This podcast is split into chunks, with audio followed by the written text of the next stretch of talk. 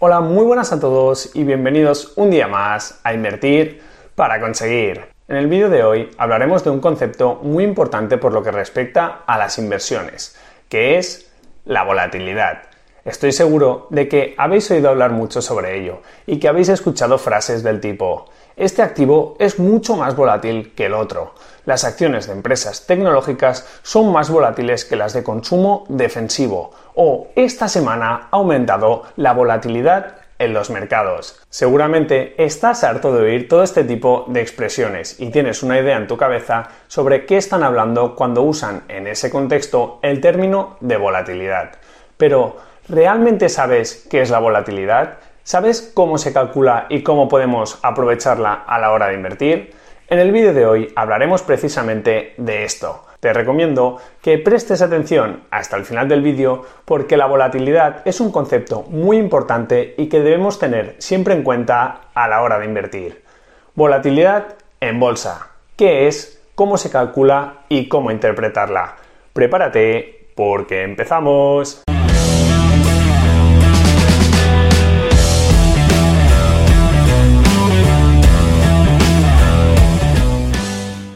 Como he comentado en la introducción del vídeo, el término de volatilidad es muy importante y se utiliza a la hora de analizar diferentes tipos de activos financieros como podrían ser las acciones o los fondos de inversión. Pero también se hace referencia a la volatilidad cuando hablamos de índices bursátiles o de mercados e incluso de carteras de inversión.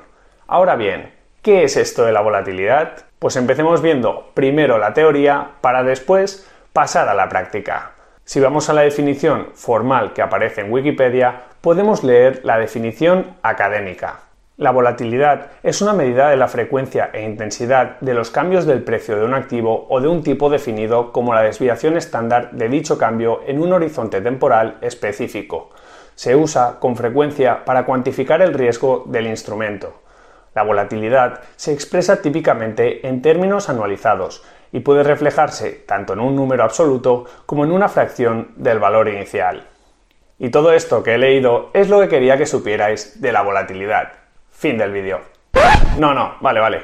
Ahora en serio, vayamos paso por paso viendo lo que en realidad te importa sobre este concepto. Primero de todo, lo que es importante retener es que la volatilidad es una medida de dispersión de las rentabilidades de un activo con respecto a su rentabilidad media. Es decir, mide lo que varía la rentabilidad de un activo, ya sea por ejemplo una acción o un fondo de inversión, respecto a su media en un periodo de tiempo determinado. Si por ejemplo tenemos una acción la cual sube mucho de precio, pero luego vuelve a caer mucho y luego vuelve a subir y a caer y así sucesivamente con grandes oscilaciones, pues eso será una acción volátil, puesto que hay grandes variaciones en las subidas y bajadas respecto a lo que sería su rentabilidad media. En cambio, si por contra tenemos otro activo que tiene unos cambios de precio mucho más suaves y hace movimientos más cortos, pues será un activo menos volátil, porque esas variaciones de precio se desvían menos de su rentabilidad media. Y en esta imagen podéis ver claramente y de forma gráfica lo que os he explicado, lo que sería un activo volátil y uno que no es volátil. Vale, entonces, ¿Qué podemos comentar aquí? ¿Cuál de estos dos activos creéis que tiene más riesgo? Pues lo que ocurre es que el primer activo, el que tiene movimientos más bruscos de precio, se considera que tiene más riesgo que el segundo, que tiene unas variaciones de precios más pequeñas. Aunque la volatilidad no es sinónimo de riesgo, tiene sentido que se pueda ver de esta forma. Si un valor es muy volátil, significa que experimenta grandes variaciones de precio y por lo tanto puede ser más difícil predecir su comportamiento a futuro. Más volatilidad, más incertidumbre y por lo tanto más riesgo. Ese es el estándar del mercado. Vale, genial. Ahora ya tenemos una buena idea de qué es la volatilidad. Pero para que quede todo mucho más claro, vamos a realizar un ejemplo práctico para ver cómo se calcula y cómo se interpreta. Pero antes de eso, comentarte, como siempre, que si te está gustando el vídeo, me apoyes con un me gusta y que te suscribas al canal activando las notificaciones si aún no lo has hecho. Y ahora sí, vayamos a por el ejemplo práctico. Volatilidad, cómo se calcula y cómo interpretarla.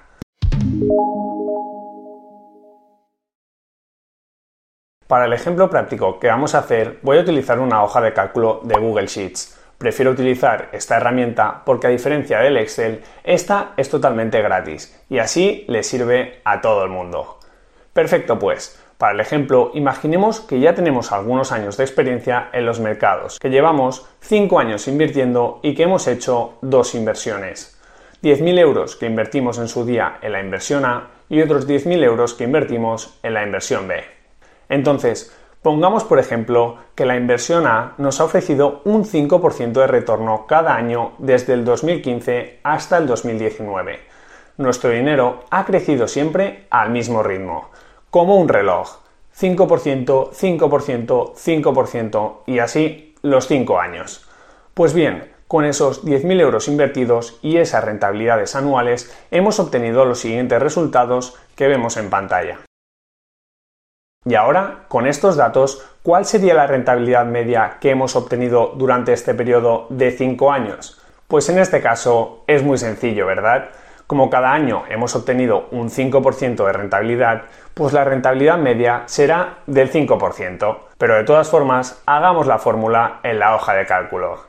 Y efectivamente, así es. Hemos obtenido un 5% de rentabilidad media anual durante este periodo. Y ahora pasemos a la siguiente pregunta. ¿Cuál es la volatilidad que ha tenido esta inversión durante este periodo de tiempo? Pues si recordáis lo que hemos dicho anteriormente sobre la volatilidad, es que podíamos entender la volatilidad como lo que varía la rentabilidad de un activo respecto a su media en un periodo de tiempo determinado. Vale, entonces, en este caso, ¿ha habido variaciones de rentabilidad respecto a la rentabilidad media? No, ¿verdad? Porque la rentabilidad media es del 5% y cada año hemos obtenido la misma rentabilidad, siempre un 5%. Por lo tanto, la volatilidad es cero. Así de fácil. Eso sí, antes de pasar a la segunda inversión, vamos a realizar el cálculo de la volatilidad en la hoja de cálculo para que lo veáis. Para hacer el cálculo se usa la desviación estándar, que es una medida estadística que se utiliza para cuantificar la variación o la dispersión de un conjunto de datos, que es justamente lo que queremos. Así que introducimos la función correspondiente en nuestra hoja de cálculo y tachan. Como veis, la volatilidad de nuestra primera inversión ha sido del 0% lo que significa, como ya sabíamos, que no ha habido datos que se desvíen de lo que es la rentabilidad media de ese periodo. Y bueno, este ejemplo está muy bien, pero en la bolsa de valores no hay activos con volatilidad cero. Eso, señoras y señores, no existe. Así que a continuación vamos a ver un caso real y vamos a ver cómo debemos interpretar la volatilidad. Eso sí, antes de eso, dale un buen me gusta al vídeo para coger fuerzas y recuerda que puedes suscribirte al canal si aún no lo has hecho. Pues bien, resulta que la inversión B que realizamos hace 5 años la hicimos en uno de los ETFs más reconocidos del mundo entero. Un ETF que replica el SP500, el Spider SP500 ETF. Y este ETF nos ha ofrecido los siguientes resultados que podemos ver en pantalla en la web de Yahoo Finance. A continuación, de la misma forma que hemos hecho anteriormente, introducimos los datos en nuestra hoja de cálculo y realizamos los cálculos de la rentabilidad media para ese periodo y también de su volatilidad utilizando la función de desviación estándar. Y como se puede apreciar, esto ya es otra cosa. Obviamente, la volatilidad de la bolsa americana no es cero, y este ETF que replica el SP500 ha tenido una volatilidad superior al 14% durante los años analizados. Ahora bien, ¿qué significa este dato? Un 14% es una volatilidad alta o baja. Veamos a continuación cómo podemos interpretar la volatilidad.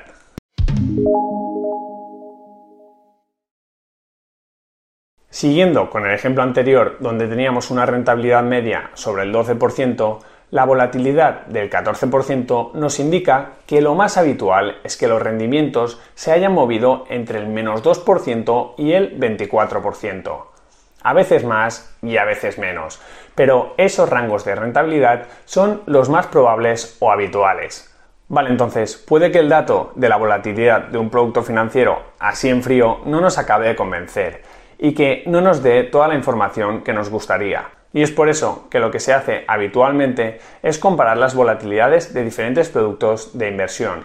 Al final, si una volatilidad es alta o baja, dependerá siempre de la clase de activo en el que invertimos. Por ejemplo, no es lo mismo invertir en acciones que en bonos a corto plazo, pero también dependerá de la categoría a la que pertenece ese activo. Tampoco es lo mismo invertir en una empresa que ya está consolidada en el mercado que, por ejemplo, en una empresa que acaba de salir a bolsa y que tiene una corta trayectoria en el mercado. Hay que tener en cuenta que cuanto más predecibles son los pagos o los rendimientos que nos va a generar nuestra inversión, menos volátil será ese activo y por supuesto también será menor la rentabilidad que podemos esperar de este. Y bueno, hasta aquí ha llegado este vídeo sobre la volatilidad. El objetivo del vídeo de hoy era que entendieras a qué nos referimos cuando hablamos de volatilidad y que aprendieras cómo se calcula. Eso sí, no te preocupes porque no tendrás que calcular la volatilidad antes de invertir en productos financieros. La volatilidad, al igual que la rentabilidad histórica y otros datos de interés, se pueden obtener muy fácilmente de Internet. Se puede obtener en páginas especializadas como por ejemplo Yahoo Finance o por supuesto en los folletos informativos de los diferentes productos de inversión. Pero bueno, todas estas cosas las trataremos en detalle más adelante que hoy ya os he dado bastante la chapa con esto de la volatilidad y no quiero que me pilléis manía. Y hasta aquí el episodio de hoy. Muchas gracias por escucharlo. Quiero recordarte que este podcast se crea a partir de los vídeos que subo a mi canal de YouTube Invertir para conseguir. Ahí tienes todos mis contenidos en formato vídeo. Si te ha gustado el episodio, te animo a que te suscribas a este podcast, a que me dejes una valoración positiva y por supuesto a que lo compartas con todas aquellas personas que pienses que les pueda ayudar. Muchísimas gracias por estar ahí un día más y nos vemos en el próximo episodio. Un saludo.